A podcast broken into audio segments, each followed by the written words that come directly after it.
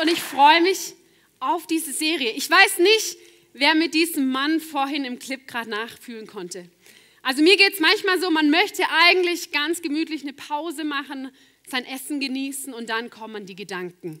Soll ich das machen? Soll ich das machen? Was soll ich anziehen?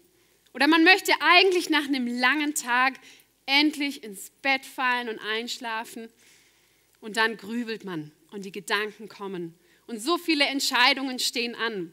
Und ich denke, das ist ein Thema, mit dem jeder von uns was anfangen kann, das Thema Entscheidungen. Wir stehen im Laufe unseres Lebens vor so vielen Entscheidungen.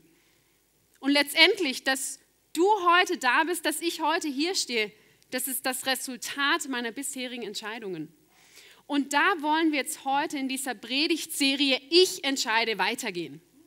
Und wir haben vor zwei Wochen, hat David angefangen mit der Serie, wo es darum ging, entscheiden wir uns in unserem Leben für Beliebtheit oder Bestimmung. Und letzte Woche ging es ums Thema Disziplin oder Reue. Da hat er zum Beispiel das Beispiel genannt, essen wir irgendwie einen Döner oder einen Donut und bereuen das am Ende? Oder haben wir die Disziplin, da durchzuhalten und die Diät, die wir uns für 2018 vorgenommen haben, durchzuziehen? Ich weiß nicht, ob irgendjemand das letzte Woche gemerkt hat und vielleicht eine Entscheidung oder die andere bewusster getroffen hat. Aber unser Ziel ist es ja, dass wir in unserem Leben gute Entscheidungen treffen. Weil die Qualität unseres Lebens hängt von der Qualität unserer Entscheidungen ab. Und die Qualität unserer Entscheidungen beeinflusst die Qualität unseres Lebens. Deswegen ist es so wichtig. Und heute soll es ums Thema gehen, Kontrolle oder abgeben. Wir haben die Entscheidung in unserem Leben. Und bevor wir da jetzt mehr einsteigen, möchte ich noch mal beten. Vater, ich danke dir für diesen Sonntag und ich danke dir, dass du in Kontrolle bist. Und ich danke dir, dass wir jetzt hier sitzen dürfen und alles abgeben dürfen, was uns noch von dir trennt, die Gedanken, die uns ablenken. Und ich bete für offene Herzen, dass du heute zu uns sprechen kannst.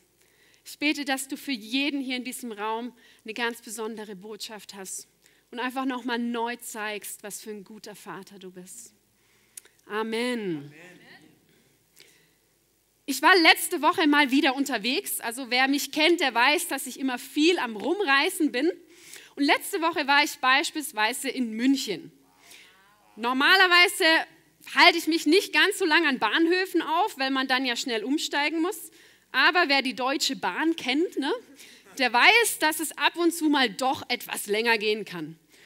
Und diese Zeiten, manchmal 40 Minuten oder eine Stunde, gehe ich manchmal in diese Bahnhofsläden, wo es die ganzen Magazine gibt. Kennt ihr die? Ich bin zwar immer ein bisschen zu, zu geizig, um die dann wirklich zu kaufen, aber ich habe ja die Zeit, die mal durchzublättern. Ne? Und in den Magazinen sehe ich immer, wie der Wunsch der Menschen da ist, ein Leben in Freiheit und in Gelassenheit und in Frieden zu leben. Wirklich, fast jede Zeitschrift hat es auf dem Titelbild. Die sieben Wege, gelassen zu sein. Die sieben Wege, stressfrei zu leben. Es sind immer irgendwelche Anleitungen und ich sehe da drin einen so tiefen Wunsch unserer Gesellschaft nach einem Leben, das in Freiheit ist. Und ich kann euch sagen, wir haben auch allen Grund dazu. Es ist auch gut, dass wir diesen Wunsch in uns tragen, weil wenn wir in die Bibel schauen, dann sehen wir, dass es uns dort versprochen wird.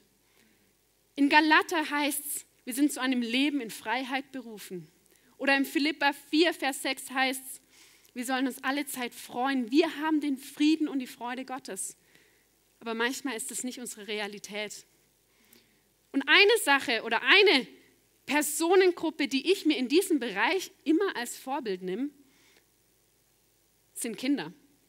Ich weiß nicht, wem es auch so geht, aber ich habe manchmal das Gefühl, Kinder leben so viel freier und gelassener als ich manchmal.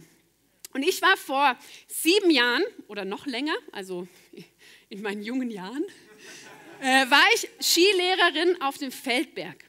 Ich war Kids-Skilehrerin, also das sind gerade die Kinder, die gerade so laufen konnten und, und gleich einen Skikurs geschickt wurden. Also so von drei bis sieben oder so. Und denen habe ich Skifahren beigebracht mit einer ganz einfachen Methode. Ich weiß nicht, wer es kennt, die Pommes-Pizza-Methode. Pommes ist schier geradeaus, dann kommt man den Berg runter. Und Pizza ist Flug, dass man bremst.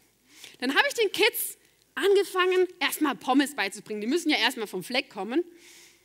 Und dann habe ich das gemacht und schon rufen die ersten Kinder, Sarah, fang mich! Und fahren den Berg runter. Sie haben keine Angst, dass irgendwas passieren kann. Und ich denke nur, ich habe den Pizza noch nicht beigebracht. Und vertrauen darauf, dass ich sie auffange. Und ich weiß ganz genau, ich wäre nebendran gestanden. Als Erwachsene, die vielleicht gerade Skifahren lernt. Ich hätte erstmal meine Gedanken rattern lassen. Ist die Bindung richtig eingestellt auf mein Gewicht? Und wie, wie komme ich jetzt den Berg runter? Was ist, wenn die Person mich nicht auffängt? Fängt mich dann vielleicht der Auffangzaun auf? Und wenn ich passt es mit meinem Gewicht und der Geschwindigkeit, dann mache ich noch eine physikalische Rechnung und versuche das zu kontrollieren. Also wir merken, je älter wir werden, desto mehr versuchen wir Dinge zu kontrollieren. Und darum soll es gehen, diese Kontrolle. Wir haben die Entscheidung, ob wir unserem Leben diese Kontrolle gewinnen lassen oder uns dafür entscheiden, Dinge abzugeben. Und ich denke, jeder kennt in seinem Leben Bereiche, wo er gern die Kontrolle hat. Ich erzähle euch mal von uns. Ich darf zum Beispiel bei uns daheim nicht die Wäsche machen. Also ich bin jetzt nicht böse drum, aber ich falte die Wäsche nicht schön genug. Deswegen macht, bei, macht David das bei uns, weil es sein Bereich, wo er gern die Kontrolle hat. Bei mir ist es eher so, wenn ich mal ein paar Tage weg bin und in die Küche gehe, ich finde nichts mehr, weil alles irgendwo anders ist. Die Küche ist so mein Bereich, wo ich gern die Kontrolle habe. Oder wer kennt es vielleicht beim Autofahren? Wer sitzt nicht gern auf dem Beifahrersitz, sondern fährt lieber selber? Gibt es da Leute?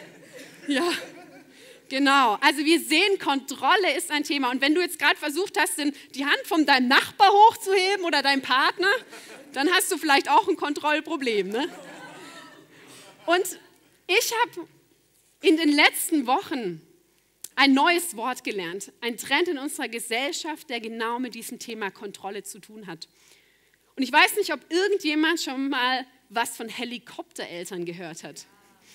Ich möchte hierzu mal kurz einen Clip abspielen, um das zu zeigen. Genau, rechter Fuß, linker Fuß, rechter Fuß, linker Fuß. Es geht so weit, dass wir anfangen, andere Menschen kontrollieren zu wollen.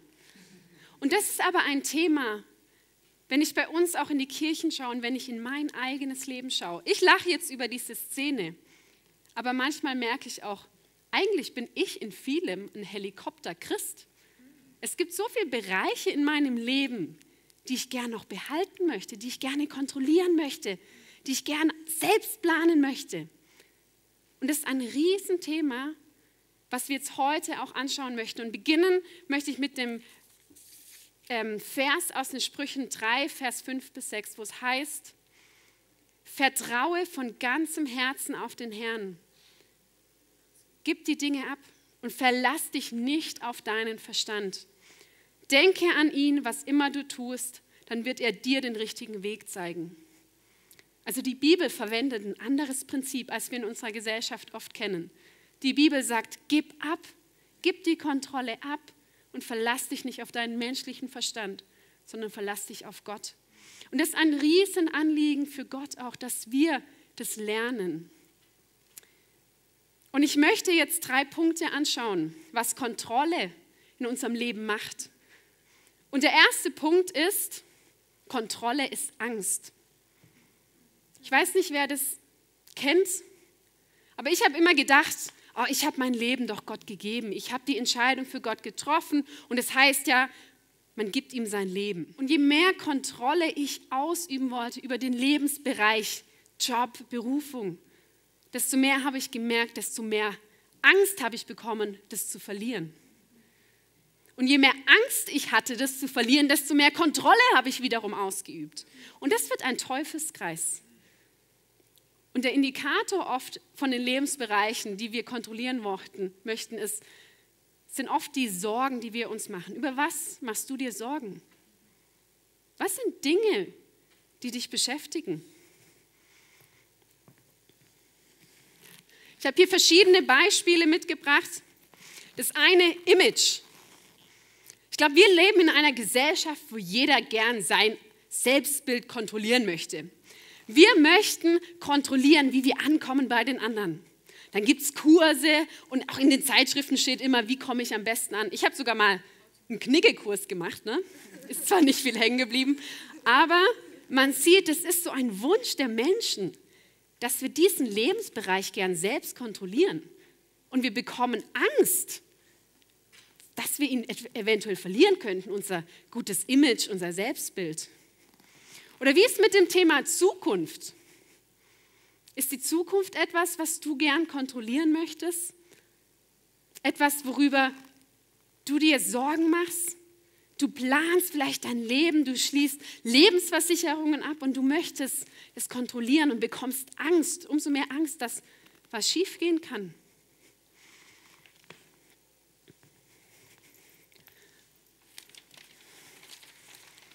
Oder wie ist mit dem Thema Gesundheit? Es gibt heutzutage so viel, dass wir unsere Gesundheit kontrollieren können. Aber ist es was, was dein Leben wirklich bestimmt, was, was die Sorgen, was die Sorgen machen lässt? Oder das Thema Finanzen. Wir haben es gerade im Moment der Großzügigkeit gehört. Das kann auch etwas sein, wo wir uns Sorgen machen, was wir kontrollieren möchten. Oder die zwei Beispiele, die ich schon genannt habe, den Bereich der Job oder auch Bereich Kinder. Ne? Vielleicht nicht ganz so ausgeprägt wie wir, wie die Helikoptereltern in dem Clip. Aber sind Kinder vielleicht was, was dir Sorgen bereiten? Was du kontrollieren möchtest? Und das hat mich dann erschreckt, wo ich gemerkt habe, boah, wie viel gibt es denn eigentlich noch in meinem Leben, was ich so selbst kontrollieren möchte? Und Gott ist es so ein Anliegen, dass wir diese Dinge ihm abgeben, dass wir uns keine Sorgen machen. Ich habe in die Bibel geschaut und mir ist echt was aufgefallen, was, ich, was mich überrascht hat. Und zwar findet man in der Bibel 365 Bibelstellen, wo es heißt, hab keine Angst, mach dir keine Sorgen, ich habe die Kontrolle. 365 Bibelstellen. Das ist für jeden Tag einmal. Gott hat wirklich gecheckt, dass wir damit Probleme haben, sonst hätte er das nicht so oft reingeschrieben. Aber man sieht, es ist sein Herzensanliegen. Ich habe hier ein Beispiel im 1. Petrus 5, Vers 7, wo es heißt, überlasst all eure Sorgen Gott, denn er sorgt sich um alles, was euch betrifft. Oder eine Stelle noch im Jesaja, die habe ich auch auf Folie, wo es heißt, Fürchte dich nicht, denn ich bin bei dir. Sieh dich nicht ängstlich nach Hilfe um, denn ich bin dein Gott. Meine Entscheidung für dich steht fest. Ich helfe dir.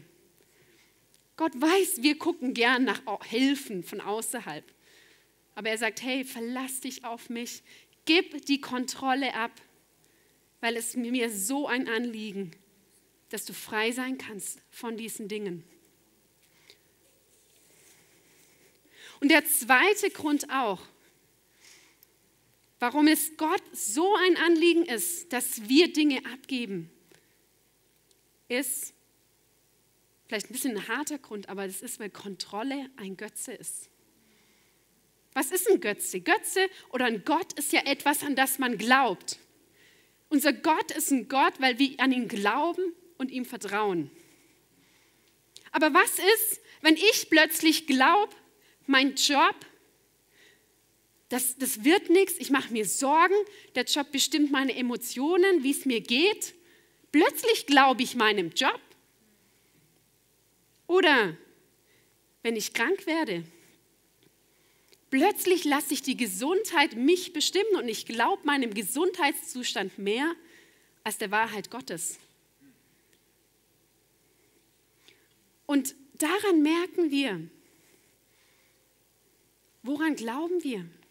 Glauben wir Gottes Wahrheit, dass wir in Freiheit leben können, dass wir in Gelassenheit leben können und dass wir in vollkommenem Frieden leben können, mehr als unseren Umständen? Oder glauben wir unseren Umständen mehr als Gott? Und das ist auch so ein Thema in meinem Leben, wo ich immer dachte, wo es dann heißt, freut euch alle Zeit, wo ich, ja, also ist ein bisschen übertrieben in der Bibel. Der Paulus hat es halt so gedacht, freut euch alle Zeit. Aber was ist, wenn man das mal ernst nimmt und nicht denkt, ja, er muss es halt ein bisschen übertreiben, dass wir ein bisschen dran glauben. Sondern was ist, wenn wir das mal als eine Wahrheit nehmen? Freut euch alle Zeit. Und ich glaube, das geht auch, wenn wir Gottes Wahrheiten mehr glauben als unseren Umständen. Und wenn wir unsere Emotionen und unsere Gefühle und unsere Gedanken allein von ihm bestimmen lassen und nicht von den Dingen, die wir kontrollieren möchten, dann wird es plötzlich greifbar und eine Wahrheit, dass wir uns alle Zeit freuen können. Und da ist Carmen beispielsweise so ein Vorbild für mich. Carmen hat ähm, eine Diagnose vor einiger Zeit bekommen mit Krebs, einem schweren Tumor. Aber sie hat gesagt, hey, und sie glaubt Gottes Wahrheit mehr als die Aussagen der Ärzte, als ihren Gesundheitszustand. Und sie hat Gott gelobt und angebetet, wo ich dachte, Wahnsinn. Ihr Glauben war so viel größer. Und gerade eben kommt sie zu mir und hat gesagt, sie war die Woche beim Arzt und es wurde nichts mehr gefunden.